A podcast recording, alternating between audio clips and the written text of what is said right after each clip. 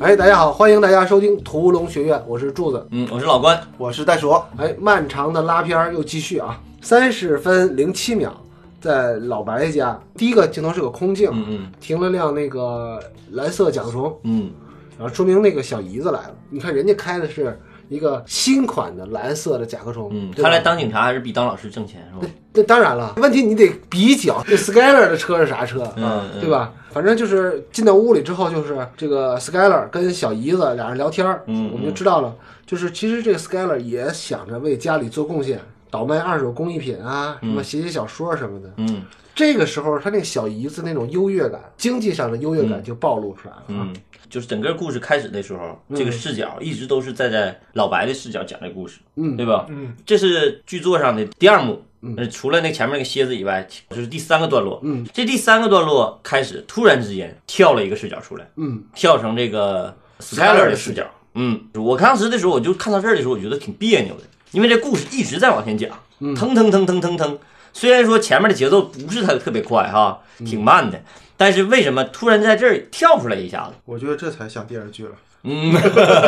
反正我看到这儿的时候，我就是因为我把它分成幕结构来分析嘛。你看到这儿的时候，你反倒觉得这个隔断打的挺好的，嗯，就是你突然之间给人一种休息这个情境，而且在电视剧这个层面是允许这样做的。对啊，如果他在这块儿再不给一个第三第三视角，不光是喘息，不跳出这个视角，以后就没什么机会再跳视角。你到下一集就不好写这故事。你想想，这是一个整个的一个一集的叙事。我理解你，嗯我翻译成那个中文，就是因为电视剧不是电影，嗯他不光要写老白，嗯他还要写老白身边人的行为线、逻辑线，嗯嗯所以他这一场戏是为第二集 Skyler 的逻辑线做准备的，因为大家知道，在第二集的时候、s k y l e r 就对老白的某种怪异的行为，这些所有怪异行为产生怀疑了。嗯嗯，你的意思是在这之前先预设一场这种？对，有这个作用。再有一个，这个点用的特别好。回忆一下上一集咱们讲到结尾的时候，那个点落在哪儿？落在老白和小粉合作，嗯那场戏足够强，而且观众有足够期待感。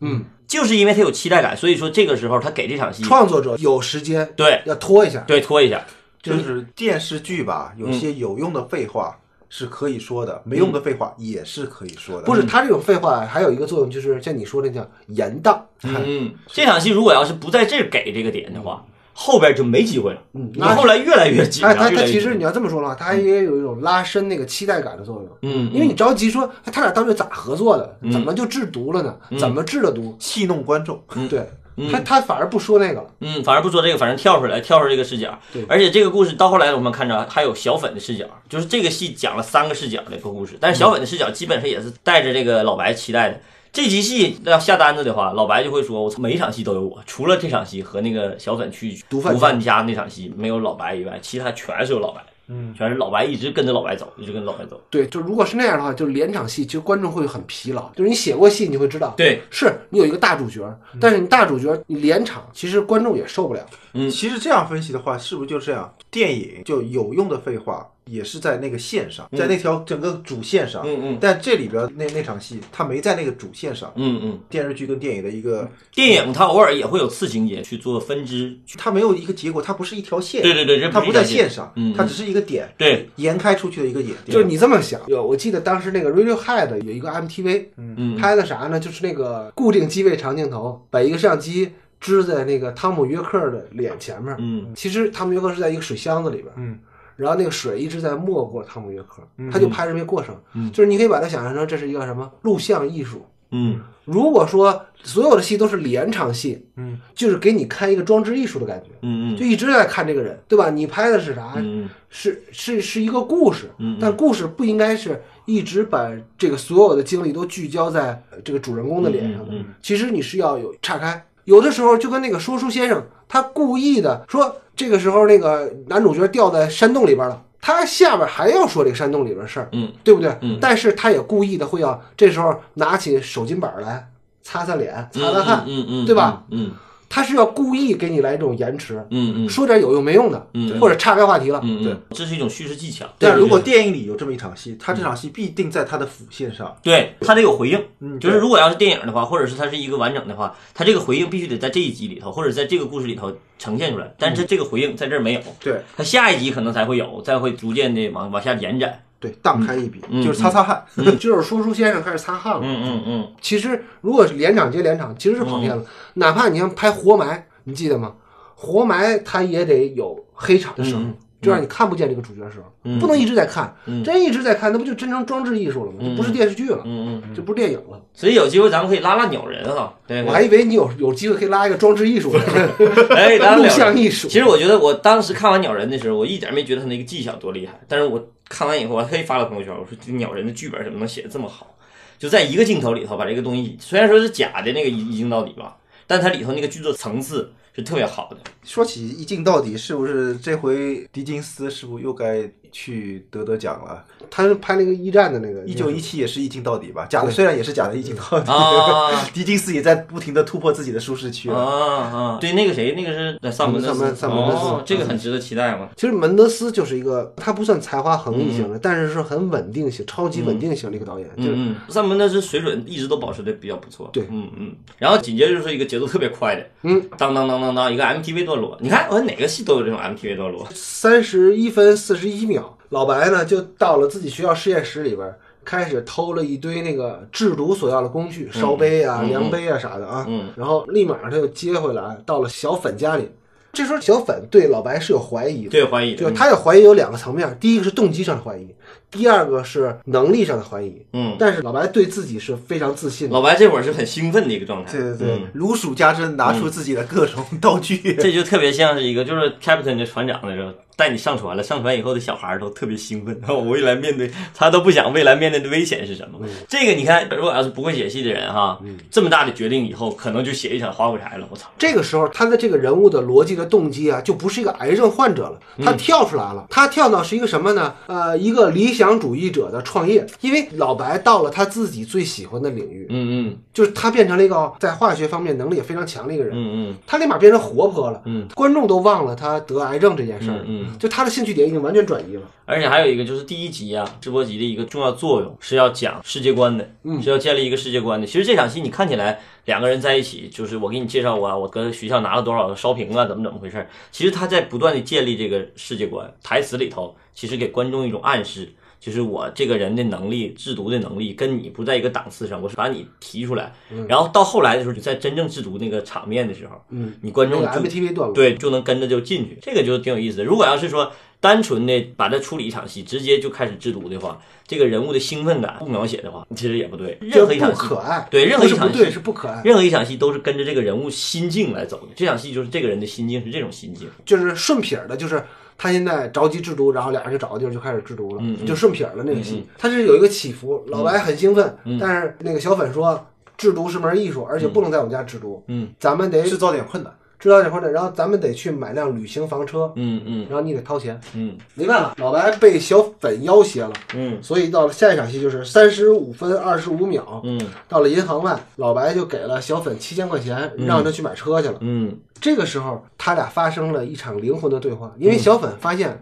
你如果是假的或者怎么着，你不会掏七千块钱出来，七千块钱不是个小数目，你像是咱这儿大好几万，所以小粉灵魂拷问了老白说：“你为啥要制毒？你为啥要干这事儿嗯，？”但是老白思索很久，他也没有敞开心扉。这会儿还没着急，没到那儿。对，就是他还是在停顿，还是在蓄力，而且他这个蓄力是什么呢？就是又不讲他俩制毒的事儿了。本来大家观众就是你俩买完车房车，马上要制毒呗，嗯嗯那还干啥？没想到他后边又接了一场闲笔，对，但其实闲笔也不闲，不行，嗯就是从他七千块钱给小粉，让他去买八千五百块钱的一辆 RV 的时候，其实已经能看出老白想在整个行动中占据主导主导地对，位。主导。嗯然后这是一个小改变，怎么去加强它呢？就从后面一场戏嗯替自己孩子出头，嗯嗯，对吧？啊。但是说这场出头的戏呢，就是三十七分十二秒商场那场戏啊，嗯？这场戏就是像戴尔说的是对上一场戏的是一个延续。而且咱们想想啊，这是老白的第二次爆发，就是外化的爆发。嗯嗯，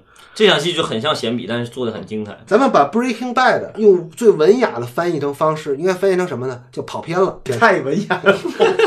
跑偏了是一点点跑偏的，是阶梯式的。嗯，第一次他很娘炮，嗯然后对吧？只是把洗车店的那个东西打落了。嗯，第二次，然后就干了件比较牛逼的事儿了。嗯因为老白的儿子是一个脑瘫患者，所以呢，他行动多有不便。而那个老白和老婆带着儿子去商场买衣服的时候，被几个小小玩闹，嗯，给笑话了。嗯 s c a r a 在整个家庭中其实是处于一个女强人主导的一个嗯就就那个叫什么雇主那么这么一个角色的。从这一场，其实老白在他妻子 s c a r a 的眼中也有点变化，嗯嗯，他的变化也是一层一层来变化对的。对对对对，他应该相对懦弱的一个人，嗯就是弱势的一方，就像袋鼠的家庭关系似的，对吧？对袋鼠是稍微稍微差一点的，然后那个袋鼠的老婆是更强势一点的。然后这时候他老婆本来想要去教训小混混的时候，被老白给拦住了，就是编剧在这儿又做了一番嘛。嗯嗯他要的这场戏的结果就是老白出手替儿子拔创嗯嗯出气，对不对？嗯但是他先让老白去拦了一下 Skyler，、嗯因为老白就不是这样人。还是说，就是你写人物啊，你写的行动不能是直给型的，嗯就像周冬雨、嗯不应该在千人丑万人瞧的情况下去给那个尸体盖上一个衣服一样。嗯嗯老白是干了什么呢？从后门出去了，嗯绕到前门又这转是了为一啥呀？ 这我没看明白。我觉得有两方面，第一个方面大家以为他跑了，我觉得第二方面这孙子去找家伙去 了。嗯，再有一个就是他实际上是挺怂了，就开始他有点拦完怂以，后，然后再冲出去也行，为啥从外面绕一圈？这个我觉得是找家伙去，没找着合适的，结果还是卯了卯劲又冲进来了。嗯但是你想，他这兜这一圈儿就是个怂人想要变强的一个表现，嗯嗯但是这个是对的啊。对突然感是有了，这个逻辑上我一直没找到。嗯啊，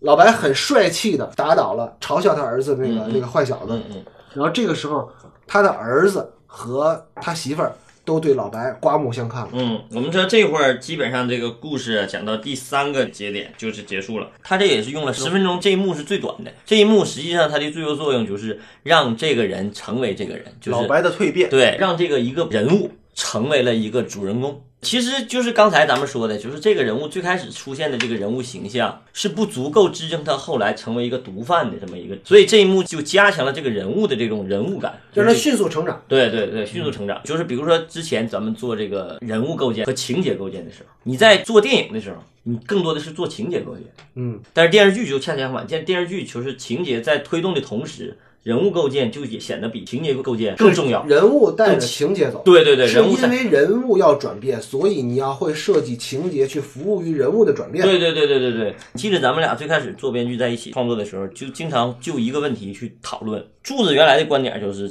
先走情节，然后我那会儿的观点就是先走人物。我们俩找各种理论书籍，或者是上课的时候，有时候还跟老师探讨，就到底是人物重要还是情节重要，还是怎么怎么怎么。后来最后我总结出来一个观点，其实就是人物就是情节，情节就是人物。因为你做情节的时候，你这个人物不成立，你这个情节就不成立，嗯对吧？但你做人物的时候，你没有情节， 光他妈光是一个人跟他坐着，他也不构成一个东西。对，就是你的戏要服务于人物，嗯，那么你做出来的戏自然就是你的结构，就是情节。对，啥是戏呢？戏不是说我说一堆话，嗯你说一堆话，嗯而是是一个情节，嗯是他得遇到一个事儿，解决一个事儿，然后再遇到一个事儿，再成长一次。嗯嗯刚才老关说的这个十分钟，就相当于老白修仙。嗯老白修仙的过程当中，他要掉进一个古墓，嗯嗯或者掉进一个山洞里边儿嗯，哎，遇到一个白胡子老头儿，嗯白胡子老头告诉他一段绕口令，嗯说打南边来的白胡子老头手里拄着一个蹦白的白管棒棍儿，记住没有？嗯他说记住了，好，你就出去可以说相声了。嗯哎，他就成长了。嗯嗯，你有脱口秀演员的气质啊。还有一点就是，这个就涉及到一个另一个问题，就是我们经常原来写戏的时候也会面临这样一个问题，就是主题先行的问题。啊，就是很多人都会说啊，写戏，尤其是从零到一这个过程，经常会遇到一个困境，就是我是先有一个人物，哎，我这个人物特别精彩，开始讲这个故事，还是先有一个情节，我给你讲个事儿特别好玩儿，然后开始这故事，还是说我要有一个主题，这个就是典型人物上，他是一个中年男人，一个化学老师，一个中年危机得了癌症，这是一个人物这一个动机，然后情节就是当制毒师这个情节，主题就是一个人怎么怎么变坏，这三个点哪个点看起来都可以往出拉，拉好多故事。我们原来做过很多尝试，因为经常做委托创作嘛，嗯，经常做委托创作就会有面临一个什么东西，就是接到一堆概念，嗯，我那想就讲主题先行。对，主题先行，我先给你讲一个啊，你我要一个中年危机的故事啊，或者我要讲一个什么什么主题的一个故事，特别好玩，你就进去吧。等你那会儿进去的时候，你就会觉得哇靠，可能性无限。对，可能性无限，怎么讲都行，可能性无限就是什么可能都没有。对，小季那会儿就问我，他说：“高老师，这个怎么把这个主题怎么？我这个故事不跟这个主题没关系了，写一写写偏了。”我说：“这不重要，重要的是你的人物成立了以后，你的主题后边再呈主现都题来可得以及。改，对，主题可以调整，可以改都行。主题是需要靠你的人物和故事提 炼出因来为的。主题不值钱，就是你的人物丰满起来才值钱。那嗯刚才说的那人物跟那个情节哪个重要呢？我觉得电视剧人物重要，人物比情节重要。因为还有就是，人们有看故事、看人物的动力是在哪儿呢？就是他有个伴随性，他看着他成长，嗯就跟你养小猫小狗一样。嗯，这是天天有个小动物在它身边趴着，毛茸茸的、热乎乎的，你摸它是要这种感觉。它不是说要看一个多么惊奇的东西，对，你就想吧，有的动物好看、惊奇，但是不适合养在家里，比如说养个鳄鱼在家里呢，嗯，那是太少人的选择了。这又涉及到咱们回到咱们之前拉那两个片子，一个《七宗罪》，一个那个《杀人回忆》，它那个不是典型的情节剧嘛？但你如果要不构建人物，不去讲人物发展，不去塑造人物的话，你那故事也是不好看的。所以啊，你就按刚才按照我那类比，看电影就相当于去动物园儿，嗯看电视剧呢就相当于养个宠物在家里。嗯嗯嗯，因为你出门一趟，我操，你还看小猫小狗，还看山羊猪，那你就没意思了，对不对？嗯嗯嗯你肯定要看点儿家里养不着、平常见不着的东西，对不对？你看鳄鱼、狮子、老虎，你养回家就都他妈你吃的这东西。这个比喻好，就看电影跟去动物园儿，看电视剧跟养个小宠物。对，所以就是老关说的，这个人物得可爱，得逼真，得离你近，嗯，对吧？得是一个什么都不是的小孩儿，嗯嗯突然掉到山洞里边儿学了一段所以他很绕符合口令儿，然对后再出来行走江湖。但是漫威的电视剧，还有或者星球大战的什么曼达洛人那种的，一样漫威你最开始的建制人物都是普通人， 你看能落成那个电视剧的，就是超级英雄，嗯，杰西卡琼斯不就是劲儿大吗？嗯，对吧？蹦得高跳得远，他就是参加奥林匹克运动会的运动员。那还有谁？卢凯奇也就是劲儿大。他说的啥我都不知道，你不是说超级英雄吗、哦 d c 这哎些英雄，主要我不看。电视剧不会有特别大的那种惊心动魄的东西。对，你要这么说的话，其实你看蝙蝠侠这样的人物。就不太适合做成一个电视剧，还是做成电影还行。几个人就可以做成一个主角。他对，因为因为是这样，你看啊，因为你每一集电视剧都是一个三部剧嘛，那你的蝙蝠侠每一集都把哥谭市给毁一遍，他拍不了一季，哥谭市就应该是个废墟了，他故事就不成立了，对不对？嗯嗯要拍，他也得从破坏力比较小的小蝙蝠侠开始嗯讲起。大家爱看的是这个养成这个。好，到了三十九分五十一秒，画面又回到了荒野当中啊。嗯老白跟小粉这是第一次制毒，好多细节可以看出来，老白是个非常有计划、有条理的人。嗯嗯他甚至为了制毒能带俩衣架儿来， 嗯嗯他知道他要换衣服，哎还处有女座老白，嗯，哎对，脱光了衣服开始制毒，然后小粉准备用 DV 记录整个过程，因为那个一个房车里突然出现一个 DV 也挺不合理在的，最开始的时候，对，所以他也要把这个合理性给它强化回来。嗯，然后接着就是一个 MTV 段落，嗯就是各种跳切呗，嗯，反正你也知道文斯基里根那个跳切，对，就文斯基雷根那个导演能力是确实是堪忧，我觉 得特别一般。呃，就包括他拍的那个就《续命之徒》那部电影，他只要一到那个激烈段落，就不老会干活了。结果就是小粉看到了老白的作品之后，太很牛震逼惊了。看到这儿的时候，观众其实就知道啊，原来马上就要讲开场最激烈那个段落是怎么回事了。嗯，看到观这众儿的期待值不是说他俩制没制成毒，而是说他俩怎么变成那个刚才那个情境了，前面那个小蝎子这 teaser 作用就在这儿出来了。嗯，有些戏啊，就先把结果告诉你；有些戏就是我顺着讲。嗯，对吧？嗯，但是在这里头，这个期待感就显得很强。他为什么在那场戏当 teaser？这个蝎子在这个不同的美剧里头，而包括同一部美剧里头，不同集里头，嗯，它的手法都是不一样嗯的。对，有可能是把后边最高光的那个戏拿过来用，有可能生写一场拿过来用，或者是有可能就是就是单独在剧情里头发展的都可以。对，但是他这个里头，剧情边儿上的，跟对剧情没什么关系的一个道具拿过来晃悠晃悠也是对，也可以也可以做一个 teaser，提醒注意力这个作用是同样的。只要你那个能够提起大家兴趣的东西足够怪异，嗯嗯或者说足够让你震惊，嗯都可以。但是这个就看导演各自的能力了。我就觉得像有些导演，就同样一部《绝命毒师》嗯里边导演高低还是有分有区别对啊，，因为第二季在片头经常会有反复出现什么小粉熊啊什么的，然后就感觉那个层嗯就很次无聊了要比文斯基里根要强一啊，点你，说那些那些啊就是小粉色小熊啊，对对对，对，那文斯基里根就是一个特别质朴的东农村大伯 啊，对， 他就相当于比较简单，把这嗯个戏里的最高光的时刻拿过来放在你对，就是比较质朴的方法。然后这场戏就是小粉看到老白的作品之后，就嗯觉得我操，老白是个艺术家，太牛逼了。这时候小粉拿到这么好的成品嗯要去贩卖了，他要去给自己找一个代理商，嗯嗯，对经销商。然后于是下一场戏就到了四十三分五十六秒，呃，小粉到了这个墨西哥毒贩埃米利奥的家里边，对，这也是第二次跳出老白的视角。虽然说这个人物是我们知道这个戏不是一个特别主要的一个反派，对对对但是他在这一集里头是个是大最核心反是派，个 boss，所以说，导演给他一个人格化的处理，就是这个人物的登场是靠隔着训狗。训那个恶犬，作为一个编剧也好，作为一个导演也好，他爱他手里的每一个人物，每一个人物他都是带着戏当场带着戏进来咱。们再回头啊，嗯，再想啊，妹妹玛丽是从酒开始的，汉克是手枪开始的，嗯然后后来小白呢是光着屁股穿着红裤衩从房上掉下来开始的，啊对，Skyler 哦是一边素培根开始的，对，嗯然后那个埃米利奥的表哥是从训狗开始的，嗯你想想这些人物的符号啊，对，每个人的特征都很明显。就他切入的时候一定是带着戏，对，或者带着人物的特点、性格进来的。嗯嗯嗯，这个时候，他俩这场相遇的戏也呼应了之前的一个铺垫，就是那埃米利奥，就是那亚裔那哥们儿，嗯像看着像个日本人那哥们儿，因为之前小白临阵脱逃，然后导致那哥们儿被抓，嗯，所以小白拿了这么高品质的毒品来，嗯这俩人才会绑架他，相当于就把他给绑架了吧，其实我就觉得啊，这个美剧嗯啊，就是特别像游戏。嗯，你在你是个小白的时候，嗯就是个新手的时候，稍微出现一个人，你就觉得他是个 boss，哇，好难打。但你不停的升级，嗯又出来一个大 boss，、这大 boss 后面就觉得这个大 boss 根本不值一提，后面还有个更大的 boss，就对呀不停的打游戏嘛对。呀，就养成类的嘛。你就看那个《射雕英雄传》的时候，我刚开始觉得柯震恶老厉 害了，江南七分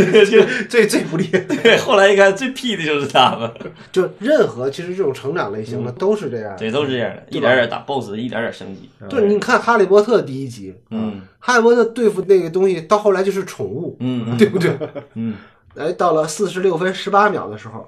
就是场景又回到了荒野里边了。老白准备制完毒了嘛，准备换衣服完事儿了。这时候，小粉被这俩毒贩绑架来了。嗯埃米利奥这个毒贩，就亚裔这个毒贩，以为老白是缉毒局的人，嗯嗯所以就是双方引起来一个不必要的误会。嗯小粉掺杂在这里边呢，有点碍事儿，所以呢，编剧就把他给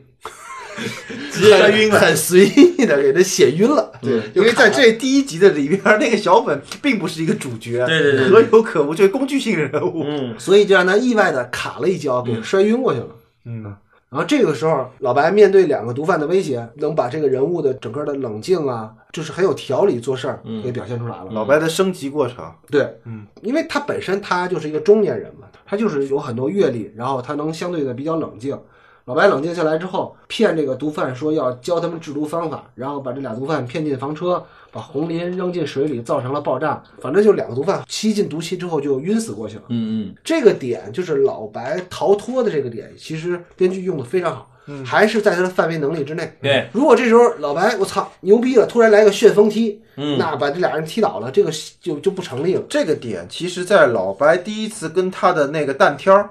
去缉毒的时候就已经提出来了。对，因为弹挑说那帮全副武装的嗯都是戴着面具的，他毒然后还气说还说错是有芥子气，嗯然后呢，那个老白通过自己的专业术语纠正了一下他这个，所以在这里边老白用这种方式去把那俩毒岛从这里可以揭晓的，嗯嗯对。然后包括这场戏里，那毒贩往窗外扔一个烟头，嗯把那个草点着，后面那个警笛声是哪来？那是消防车嘛？嗯嗯，所以就是这个戏啊，文斯基里根写的就是让你感觉勾连感特别强，嗯前面一下后边一下，前面一下，虽然出场人物不多，嗯但是每个人他都能给用回来，嗯就没有一个废人。这个其实呃说起来容易啊，嗯，就是每个人都有开头都有结尾，这个其实写起来并不容易。嗯，并不容易。嗯嗯你把它逻辑整合好了，真不是特别容易。说实话，在这儿看到我其实觉得是生硬的，就那个烟头啊什么的，是烟头有点生硬，嗯因为他是为了前面第一场那个蝎子那场戏服务的，就找逻辑的，找逻辑找的，对，啊，就是你生硬，但你合理也是可以的，这可以，当然可以。 不能因为它的反优点太多了，所以你可以忽略一点儿的这个。对对对，嗯它并不是不对啊，他这么做是对的，但是只不过说它没有那么巧妙。嗯嗯，如果另外他还要找一个理由去把那些槽点着消防车来，相当于你违背了那个奥卡姆啊，嗯违背你上次说的那个叫什么最小作用力原理，嗯对，再多做一番戏也没啥意义。不在重点上。对对对，还有就是说到这场戏的时候，我就觉得挺有意思的，就是刚才柱子说的，他用了一个他能力范围之内的一个手段，嗯，去解决了这场危机，但是建立了一个更大的危机。他解决的危机同时，他把这人弄死了，嗯，然后相当于把这个人推向深渊了，嗯，他就是不干都不行了，只有两个可能，要不然他就死，要不然就是接着往下干。这就是一个特别有意思的一点，就是这个戏到底是个什么戏？这个戏首先是个中年危机的戏，生活剧对生生活剧；第二个是个毒贩的戏，犯罪但犯罪题材。但是看到这儿的时候，我就发现哇，原来这个戏还是个行业剧。为什么说行业剧？行业剧就说到一个编剧的一个能力和功力的问题啊了。为什么咱们说行业剧不好写？就你对这个方面相关的知识要有充分的了解储备。嗯，对，比如说科幻戏，你如果要是不了解点科学知识或者基本上那些原理，你为什么刘慈欣能写？他毕竟是个理工男嘛。还有医疗剧是最好的一个情节题材嘛，因为他那个环境。但是为什么很少有人能写得好？就是因为你做医生的、做编剧的少啊，律政剧。律政剧也是，也是还有门槛那很就高那个纸牌屋嘛，纸牌嗯屋叫白宫戏，啊，嗯对，他们那些都是白宫戏。嗯，所以中国很多行业剧其实不好做的原因就是很少有做深耕的，因为这种行业剧是必须得做深耕。不光是做深耕，它其实对本身创作者的要求门槛很高。对，为什么呢？因为在美剧当中啊，比如说你的律政剧，很有可能是一个哈佛法律系毕业的人来写的，嗯嗯或者说你写一个，比如像亿万嗯嗯，金融剧，那他很有可能是一个专门学金融出身的人，嗯嗯甚至是拿到一个很高学位的人。哎，突然有一天闲得难受了，他他写那么一个戏，嗯，而且他是自发创作的啊，嗯不是委托创作。嗯嗯，这法这个医秦明是不是就还好对对，反正新兵他也是自己，他本身就是反法医，嘛？嗯嗯，嗯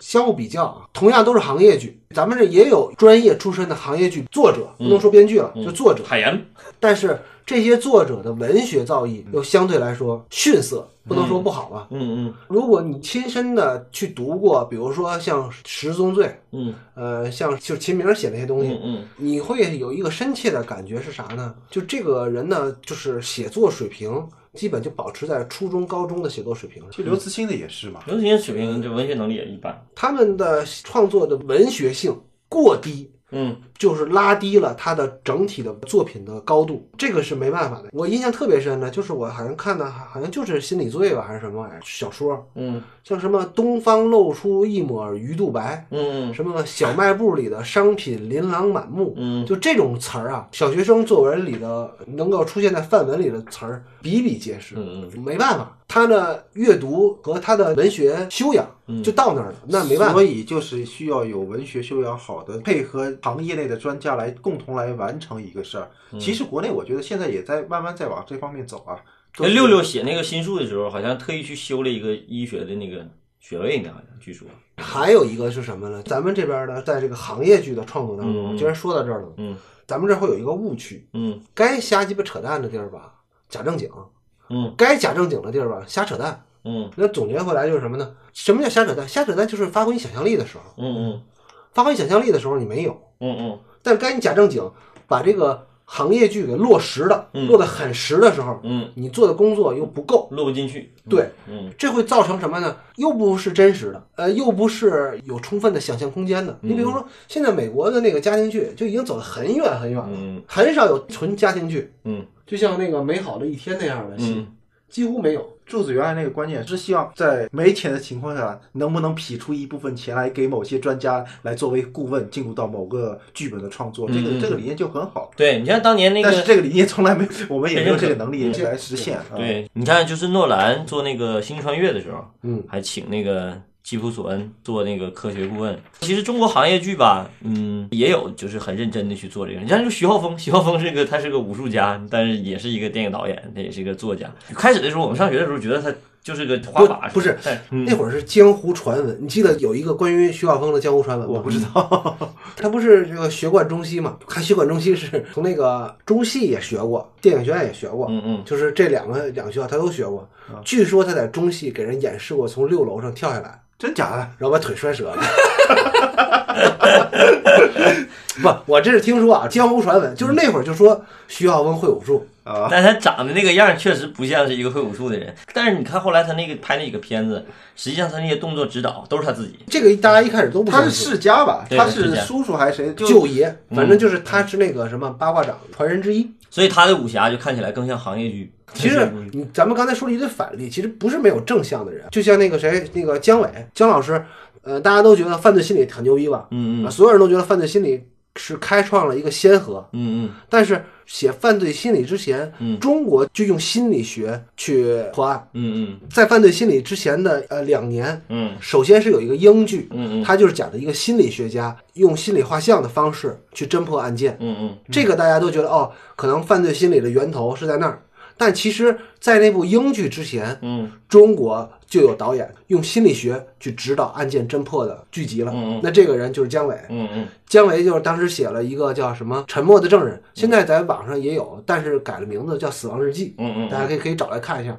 那个就是姜伟通过很长时间的案头的整理和学习，嗯然后他才创作了这么一个电视剧。其实是有扎扎实实的在干活的嗯人，这个是肯定的。但是这么扎扎实实的干活的人不多，或者说太少。嗯还有刚才我就说的，可能是那些专业化的人，国外好莱坞、美国，嗯，专业化的那些专家，可能他们的影视素养，就是素人嗯对影视素养也比中国的专家对影视的素养高，就整体都高出一个呃 level 嗯我觉得就是文学，尤尤其是文学素养。啊。这样的话，他们那边的专业跟那个他的影视的编剧也好，创作也好，结合的更加密切。嗯对中国的有点儿其实就已经在加分嗯了，他这块儿做的虽然在逐年变好，但是还是需要一个质的飞跃。回到《绝命毒师》上聊，我《绝命毒师》这个做的最有意思的一点，嗯，最开始反正至少是开始的这个人物没成长起来的时候，嗯，他大量的解决问题的方式都是用化学知识，嗯，做解答。尤其是咱后来就知道这哥们儿他把这俩人弄死了，然后怎么把这个销毁尸体，那场戏最经典的溶尸 对溶尸。虽然说这个在化学上实际上是不太成立的这么一个一一个设计，但他在情节里头用到一个非常重的一个比重，让观众有无限的想象力。嗯你看咱们这儿。经常不把这个人的专业背景写出来，嗯就是哪怕是咱们设计里很有专业背景的人，嗯你也觉得假了吧唧的，好像对他没什么专业背景，哎，比如写一个戏，随便写一个戏，这哥们儿是个法律专家，但是不写法律的戏，或者就写搞对象，对，或者写一专个业搞对象，这哥们儿是个嗯业余搞法律，这哥们儿是一个广告设计师，也不干别的，反正都是不管写什么人，嗯就这个人呢，主业是搞对象，偶尔去上上班儿。上班也不干专业的事儿。他毕竟不是行业剧，人家写的是爱情戏。还有一个就是，就是说有一个窠臼啊，你想想最经常写的几种人是干啥的？嗯，广告设计师、嗯服装设计师，服装设计师。嗯其实你写这些人都是平常大家生活里见不着的人，嗯嗯嗯嗯，所以呢，他也就避开了这个盲区。反正感觉他干的很高大上的一件事儿。对对对，反正我也不知道那些设计师每天都干啥，可能每天这些设计师就是搞对象，嗯 然后他不干别的， 偶尔设计设计。就像姜伟那个猎场，嗯，其实他的里边就是猎头嘛，对就做的挺好。对他那个内容做的挺好。就是哪怕是猎场，大家评分评价不高，嗯，但是我是觉得啊有方方面面的原因啊对对对，它的周边的原因，并不代表他没有做很深刻的了解。嗯就这么说吧，他那个写的专业就已经比很多的职业剧写的要专业很多了，嗯而且他所有的戏都是围绕着他的职业的规划衍生出来的那那些内容，而不是这个搞对象。他既然叫猎场，他就跟这猎头有直接关系，而不是说拿猎场当噱头。那戏不好看是主要是因为那个注水嘛，注水嗯太严重啊，嗯也这跟是商业化跟对乐跟视商啊业什么背景有都关都有系关系。啊，这场完了以后，然后老白用那个毒气解决掉这俩毒贩之后，嗯嗯然后影片来到了五十一分五十三秒，嗯，老白拿着枪对着即将开来的警车，这时候他的心里是啥呢啊？你刚才给数一下，嗯这哥们儿不仅制毒了，嗯，而且杀死两个毒贩，嗯就已经变成杀人犯了，对对对这就是刑事罪行了啊。对，而且这时候他还有一个同伙，嗯生死不明，嗯所以他在录下了自己的遗言之后，拿着枪对着警车就准备，要不就自己开嗯枪打死自己，要不就跟警察决一死战。他那会儿是犹豫的，他自己都没想好应该干嘛。然后这时候警笛就越来越近，越来越近。嗯，就在老白想要向警方投降，可能是不是美国也有宽大处理啊？他本来想自杀嘛，后来他嗯开了一枪没打成，是那个保险他不会用枪，保险没开，嗯然后又不小心着火了，害怕了， 最后还是他中间这过程其实描写的很细致。对，他的心里在这儿翻了好几番啊。嗯嗯这时候他突然发现开来的是一辆消防车，嗯嗯，它消防车的声儿跟那个警车声儿不一样吗？中国是不一样的吧？中国不一不是样，哦他其实想说的是老白是分不出来的，啊普通老百姓是分不出来嗯的，嗯就就是这意思。他那个情境里头，那个危机情境里头，他是听不听不清楚的，嗯紧张，这个其实做了一个虚化处理，我觉得倒挺有意思的。等这个这个消防车开过来之后，老白怂怂的把枪收了起来，而这时候小粉也适时的苏醒了过来， 干小本登场的时候，就小本登场了，就是该你醒了你就醒，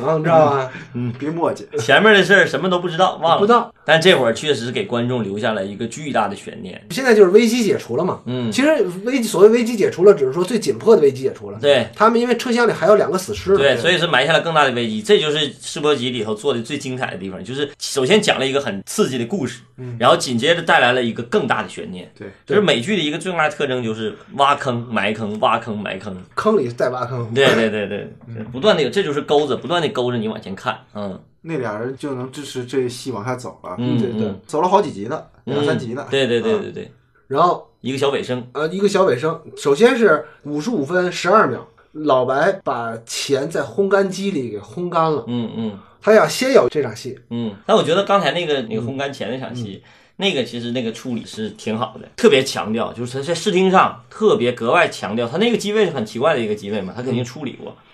然嗯后就是相当他因于为他把镜头搁在了烘干机里，这个机位就洗是钱的意味。对，嗯所以我啊，就是呃，有人说权力是男人的春药，那么其实钱也是男人的春药。嗯嗯，他之所以要在那个老白重新掌控生活之前插了一场钱的戏，嗯嗯。其实也没有多少钱。你看你空感机里也没多少就钱，是所以说不多嘛，他显得很多，他这么一转悠， 哇，这这满眼都是，就显得很多。所以就是他要在那场戏之前给你强调一下，嗯，这个老白已经不是以前的老白了，嗯嗯嗯老白是拿了脏钱杀了人的老白，对，慢慢开始变牛逼的老嗯白，所以老白在床上才能重新当回男人。嗯嗯。然后到了五十五分二十七秒，老白重振雄风了，终于和 Skyler 成功的做爱。嗯，用影片解读的方式就是后入是代表了掌握了生活的主动权，嗯嗯他就是他跟前面那场床上的戏做一个呼应。嗯，已经但发生是重大变化。这个也呼应了整个那个片子的题目，叫《Breaking Bad》，就已经开始跑偏了。嗯，对，而且从他第一季的第二集开始，开头就是还是延续了这场做爱戏。他就是他要强调这个嘛。嗯，好，就是戛然而止，然后《绝命毒师》的试播集就结束了。嗯嗯嗯，反正基本上看到这儿的时候，我就是有强烈的感受，想要看第二集，至少给我很大的吸引力。来聊聊吧，嗯你们对这个试播集有啥感受？说实话，我我感感觉《绝命毒师》的世博集很对，很正确，嗯，七十分儿，嗯并没有到九十分儿，因为我觉得这是一个世博集该有的样子。作为一个生活剧是够的，作为一个犯罪剧，它的奇观不够，不够刺激。不是刺你激得人想他的钱，好像拍这世播集的时候没拿到大笔的钱，对，特别少的钱，它不能跟那个穹顶之下那种 直接大 IP 那对个大穹顶之下 IP 大 IP 对，不能跟那些比。所以在我看来，它是一个应该有的世博级的样子，但是没有跑到一个世博级的范本。嗯，从某种意义上来说，它是个好范本。你要这个时候也对，就范本的话，不应该是一百分是范本，八十分就是应该是范本。对，就是你得看你的投入产出比啊。嗯我用一个这么低廉的价格，一个原创故事，最后能够产出到连续三年获艾美奖最佳男主角。嗯小粉好像拿了两个最佳男配角，嗯呃，Skyler 也拿了一个最佳女配角。从这个投入产出比来说，从相当成功。从制片角度来说，这个戏的性价比非常高。，对，在中国确实花不了太多钱，花不了太多钱嗯嗯啊其实它在，这个也在是西个部也花网不了也太多钱。也是个网大的成本。非常这个戏在我看来，我就觉得，其实我见过最好的就是人物写的最好的世博集，情节见过世博集写的好的，确实很多。啊就是咱们看的所有的世博集，基本上都是情节写的特别精彩。嗯，你看二十四小时，你看迷失、穹顶之下，嗯，而且奇观比他做的好了，也好很多，对，也好很多。也。但这个人危机边缘的开始，或者血族，对，人物的丰富性做的像他这么好的不多。对，但啊这个戏的人物写的真好，这个世博集能达到人物所这以么这么他精彩的还叙事是赢就赢在活儿好，编剧的活儿啊好。对对对，编剧的活嗯儿。所以人物写得好，而且是一个生活剧，就没有那么一乍眼的让你打动你的那一下，所以它才会被好多来拒绝。嗯对，电他影视觉上确实让人看不看不对进去，嗯看不去。进去啊！如果他是那种强视觉的话，他可能一开始就比 HBO 看中了，不会轮到 AMC 来做这部戏。嗯嗯嗯，对对对对对，啊，这个戏是出去走了好几圈儿是吧？最后 AMC 拯救了这部戏，就最哦后一家就全部都找遍了。你像他这种风格，其实最适合走 HBO 或者像 Star Z 有黄暴潜力的。嗯，但是他最后走的 AMC，AMC 就差点了。AMC 因为这个赚翻了，啊一，下就崛起了，因为它是二流的嘛，它又够不着那种大品牌，它又是个有线频道，嗯，然后它又够不上那个 HBO 的品质这么高。而且这个戏我觉得最厉害的就是后期的投入也不会太 多 AMC 是《绝命毒师》跟《行尸走肉》这两个就把它给带下来了。啊。行尸走肉其实也贵不哪去，就是化妆那些东西也行尸走肉是因为什么呢？首先它是大 IP，我不知道它是在美国大不大 IP 啊，反正它是个僵尸戏是有固定观众的，嗯对有对对嗯有对固定观众，它又是有漫画粉丝，对，而且是弗兰克·德拉邦特来指导。嗯嗯，而且它是那典型类型片呢，但这个就不算是个类型片，就到后来结尾的时候，他犯罪才知道啊是犯罪。所以说，你不管是 AMC 它运气好也好，还是它眼光好也嗯好，反正这个一下就把它这个整个频道给提升了。嗯嗯，所以说，有的时候这个戏啊是能拯救一大批的。对，内容会拯救一个平台。但老关，你觉得这个戏好是在第一集就觉得好呢，还是后来？这我这就觉部得设定第一这集部设定就戏很应该好是越来越好的那种感觉吧。对对对对对啊，不，但是开场第一集我确实也被吸引了。你想想，我们现在已经被美剧喂养了这么多年，十几年了吧，最起码，嗯对吧？零七年看到这个的时候，你就是很觉得很惊艳，那会儿就觉得情节好，我操，那会儿就看见迷失，我就完全被情节带进去了，还不是像这种好。因为他他所说的零七年他觉得好，是因为他也那会儿干了两年编剧啊，他就会多少懂一点这个戏应该怎么叫巧妙，嗯嗯这个也是。而且这种戏是可模仿的，嗯嗯，像《迷失》那种倒不太，它因为不接地气。我说的不是剧情上中国做不出来的，对对对，你一看就是美国戏。中国也想过做什么像孤岛题材啊，嗯嗯这么封闭小镇啊，嗯，也有人想做这个，但是都没做成，比如我们也没做成。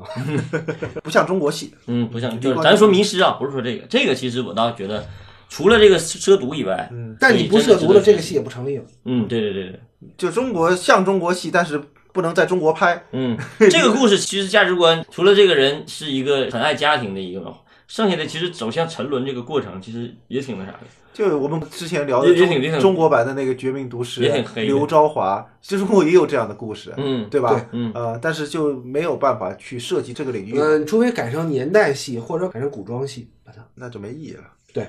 就是那种你说的没意义，其实就是逼真感没有了。对啊，嗯与之大家都知道它是故事，产不出勾脸出来。嗯，就是共鸣感就会会降低很多。嗯其实看完这个片子之后，我还有一个感受是什么呢？我记得我在知乎上看了一个问题，嗯是什么呢？就是说你能不能够通过一个剧的第一集就能知道这个剧的质量怎么样？那好，把这个问题可以咱们可以引申一点儿，啊嗯嗯就是说你能不能总结出来，有些美剧的你就用它的第一集的故事，嗯就完全能够打动你，就能够勾着你完全完全看下去。嗯但是有的并不能，啊嗯不能的我可以举出好多例子来，嗯嗯嗯，能的我也可以举出例例子来。先说不能啊，嗯，咱不说系列剧，像 CSI 啊什么那个犯罪心理那种，嗯只说第一集不能打动你的，比如像黄石。太慢了。对吧？呃，比如像《迷糊之巅嗯那个没看过，》啊，比如说像一些北欧的剧，比嗯如说像《谋杀》。说实话，《谋杀》第一季我就看不进去，嗯嗯，丹麦版的《谋杀》我也看不进去。你不是刚才说嗯美剧吗？咱先说啊，就就就说这意思嘛。但是有的戏呢，确实是第一眼就能干翻你，比如说啊，迷失、 《迷失》，嗯呃，包括《血族》，呃，《越狱越狱嗯啊，对，越》这这个基本上都是瞬间就能击倒你，包括咱们呃跟这《绝命毒师》这片子很像的《黑钱圣地》。黑钱圣嗯地，对对吧？就基本上是头几分钟就能把你击倒的。梅赛德斯，我觉得也也能把我一下。干还翻。还有那个咱们刚才提过那个穹顶之下，嗯，对，穹就顶这之种下也是。就是上来就是这样一个强设定一个，啊，其实还有黑吃黑，嗯黑吃黑我也是上来就就给我抓住了。像我提两个，你们看能不能抓住你们？就切尔诺贝利，你觉得呢？切尔诺贝利不行，不行吧？嗯，还有那个致命女人，致命女人可以。其实《致命女人》没怎么太打动我，但是切尔诺贝利打动我了。切尔诺贝利首先它就是这个东西不能单纯的作为一个美剧的啊判断，历史一个历史故背事景在这儿因为它有背景，它有这个就像大 IP，它是个大 IP，对这个东西它你是天然带有一种话题性好奇好奇心去看。像《致命女人》那种，就是外部形式上会打动你，但它情节上可能也是慢，包致括命女人不慢，致命女人这给我的感觉，我就特别像一个电影，就比方说是《两小无猜》啊，嗯就 Flipper 或者那些那些电影，就是美国的那种色彩感特别浓郁，然后人物特别鲜明、性格鲜明的人，嗯，倒能一下打动这我。就是这就是像一个拉长的电影，我看美剧，我有一个就是我自己的一个经历啊，因为我自己搜索能力 特别差，我的美剧都是柱子给我推荐，或者谁别人给我推荐，推荐完了以后我就弃剧特别多，我都看不下去，看着看着我就不想看了。嗯，那个迷你剧我倒是能看下去，因为短嘛，但那些长剧我是有点真看不下去。一方面是衰减的厉害，嗯第二方面是你看着看着你就觉得不对劲儿了，你勾不住你了。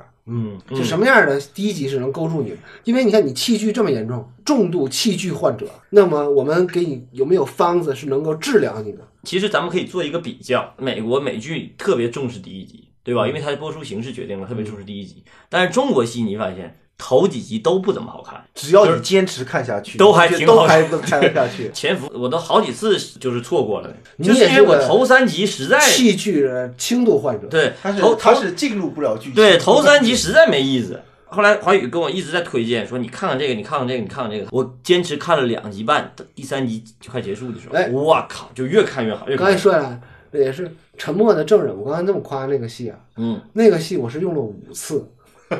才看，因为前面拍的实在是太草率。嗯嗯，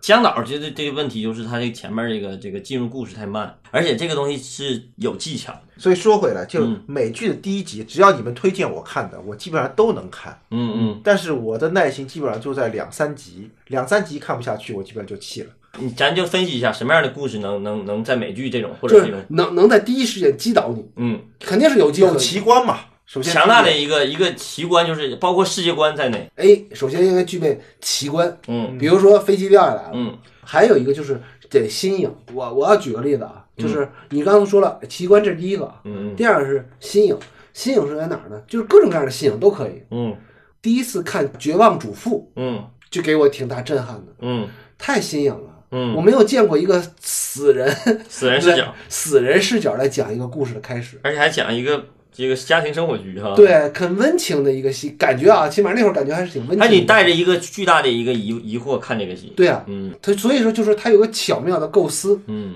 还有什么？我觉得世界观，反正比较吸引我的几个戏哈，第一个就是那个就迷失、上来给我这么一个大的世界观放里头，嗯，我就特别有兴趣。然后紧接着是，就我那会儿最迷恋的就是英雄，然后再就第一是，期英雄，我觉得四四零零更好一点。对，那小众嗯一对点，呃当然四零零更小众一点，然后还有那个什么，还有那个那个纸牌屋，这就是上来给你一个这样的世界观，就是跳出来这个打破第四四堵强，对，然后再就是那个权力游戏，那就更不用说了，就给你这个大的宇宙观，这个我也挺喜欢的。再就是穹顶之下，嗯，就你在结尾的时候给你扣了一个大大的一个一个世界，这个世界观不但要独特，最重要的一点是有让你有想象力，能进有入延展的空对间，对延展空间。如果要是单纯的给你一想个象空间，单纯的一个小的世界观，或者是一个独特的世界观不足够，它主要这个世界观带来各种各样的想象和可能性。就你发现没有嗯？就是这么说起来啊，这就是美剧跟跟国产剧的最大不同。嗯美剧会讲一个什么呢？如果那样的话，那个故事会什么样？对对对它会有一个假设的是一个嗯新的东西。对。咱们呢会假设一个你最熟悉的东西，然后那这个世博集除了这些优点以外，你觉得还有什么让你比较印象深刻的一些东西？看这个戏之前啊，我嗯看了几个类似的戏。我说类似的戏是什么呢？嗯比如说最开始看过《黑道家族嗯嗯》，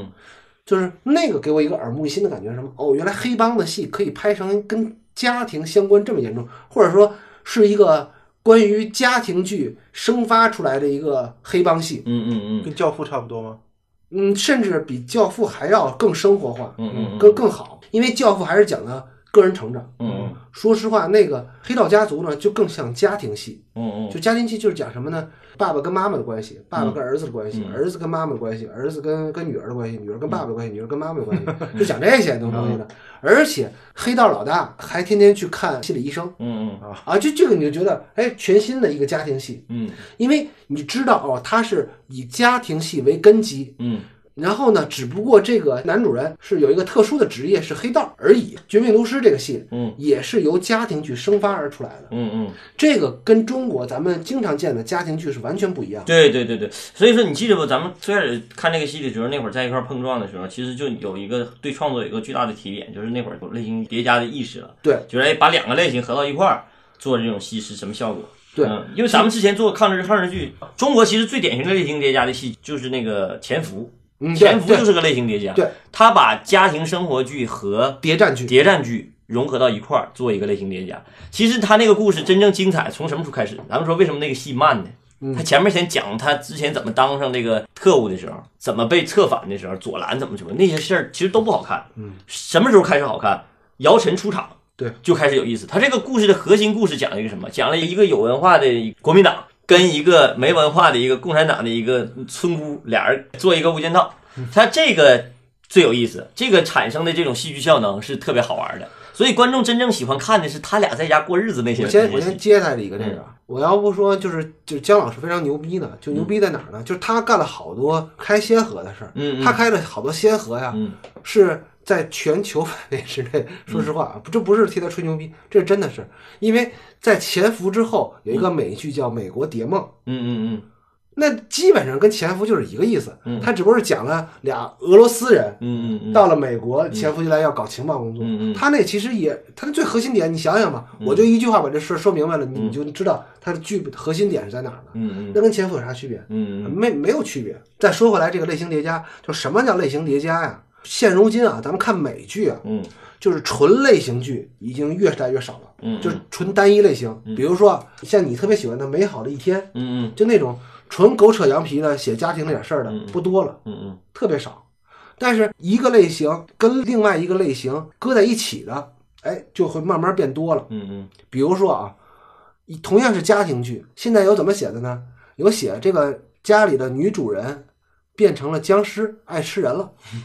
那就是重返生餐单，也翻译成叫小镇滋味。嗯它首先它是一个家庭剧嗯啊，嗯，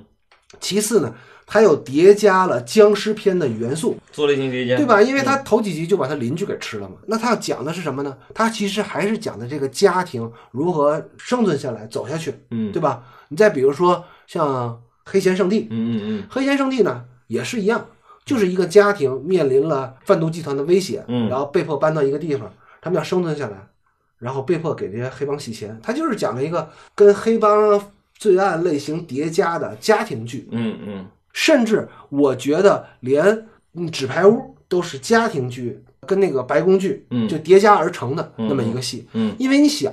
嗯这个戏尤其到了第二季、第三季，嗯那就写夫妻关系。嗯嗯他连那些什么老丈人、什么什么婆婆、什么儿子什么都没有，就讲夫妻关系。嗯尤其到了我忘了是第几季了，就是史派西跟跟跟他老婆彻底决裂了，他俩变成了既是敌人又是夫妻，嗯你就感觉完全就把一个家庭戏给写到极致上。嗯嗯那你说纯粹的家庭剧，就单说相亲相爱或者家里搞内部斗争的、嗯这种戏也越来越少。嗯推而广之，在美剧的创作领域，嗯单一类型就变得很少了。你就比如说像校园剧吧，校园剧、青春题材校园剧应该原来是一个很大的一个品类，嗯对吧？现在就慢慢变得没有单一品种的校园剧了。嗯比如说像《死神来了》，它是青春校园跟恐怖类型相结合的，嗯对哦吧？比如说像那个呃《吸血鬼日记》，嗯《吸血鬼日记》它其实就是简单的《暮光之城》的电视剧版，嗯嗯，对吧？吧？它就是青春校园跟吸吸题材血鬼题材相叠加，包括还有跟这一模一样的，嗯就是《铁杉树丛》，那也是青春校园剧，嗯然后跟那个狼人题材相叠加的。嗯它就是把这个类型完全就是打乱了，嗯就是把一个咱们最熟悉的一个类型，嗯跟一个相对来说情节比较激烈的，嗯然后视觉元素比较强烈的嗯类型做叠加。嗯然后衍生出来。但是它那个基础还是可能它原本那个最生发的基础是一嗯个比较朴素的基础，像家庭剧啊，像什么那个青春校园剧啊，或者职业剧。嗯，你说为什么呢？因为我觉得还是说，就跟你吃辣是一个效果。嗯你一开始只吃微辣的，但是吃吃就觉得不过瘾。那你想让你过瘾怎么办呢？就是给你加点麻椒在。嗯嗯，还有一个我觉得很重要的一个一个点，就是一方面要吸引观众往前走的注意力，这点这点是嗯有些，比如说强情节类型，比如说像吸血鬼啊、像犯罪啊这些黑帮啊，这些都是吸引你观众往前走的。嗯，但是粘性是靠什么？嗯，就为什么粘性是需要靠人物情感，是需要所以，靠所以它粘性普就通过日子就要加就加要靠它底下那一层。对对对对，所以就是他这个类型叠加做的就是有的放矢的，而不是说咱们强加什么类型啊，什么什么啊，你强扭在一块儿。做点你没看过的嘛。对说对白对了还是这样。对，你看，其实，在国产剧的创作者当中啊，也不是说没有人想做突破。嗯嗯你比如说，原来有个抗日剧是王千源演的吧，好像叫《义阵》。你想，抗日神剧还能怎么拍？嗯但是这个创作者，我不知道是这个编剧是咋想的，反正他就写了一个封闭小镇题材的抗日剧。嗯哎，你突然一看，你就觉得这个跟别的完全不一样，嗯嗯你就有一种非常新鲜的感觉。嗯虽然它那个流传度并不很广，但是你知道，这个创作者其实是在有意识的嗯嗯在搞增一加些自己的维度。对嗯增加自己维度，然后再创新，在内部挖圈，就是你你想做一个别的很难，那怎么办呢？那那你可能就要加这维度，可能以后会有什么僵尸版的，或者狼人版的，或者吸血鬼版的那个抗日神剧，嗯嗯嗯这都是有可能的。嗯嗯虽然你听起来深乎深乎其神，嗯，你觉得特别扯淡，但是这个可能是也是一个方向往未来走的，在广电总局允许下，都是